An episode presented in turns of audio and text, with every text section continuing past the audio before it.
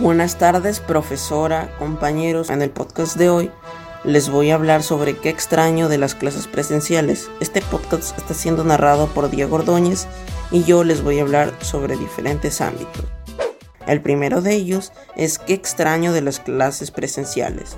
Mi respuesta a esta pregunta es que en las clases presenciales, en los trabajos en grupo, siempre hay esa comunicación, tú puedes decir, hey, Juan, haz esto.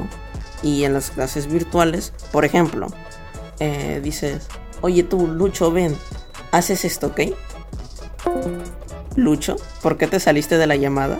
A ver, Pedro, haz esto. Pedro, ¿por qué te saliste? ¿Qué? ¿Cómo que no? Me colgó.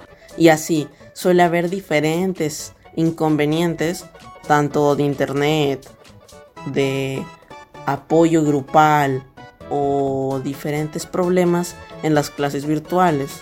Y por eso siempre las clases presenciales van a tener un nivel superior de enseñanza a las virtuales. Pero bueno, pasando de este tema, eh, no habría ningún otro inconveniente. ¿Y a mí qué me importa? ¿Y a mí qué me importa? Bueno, sí hay otros inconvenientes. Otros inconvenientes pueden ser como que en las clases virtuales no puedes escuchar tanto la clase debido a que hacen ruido en donde estás. O a veces hay alumnos que pasan tiempo en otros chats o otros problemas que suele haber siempre en las clases virtuales.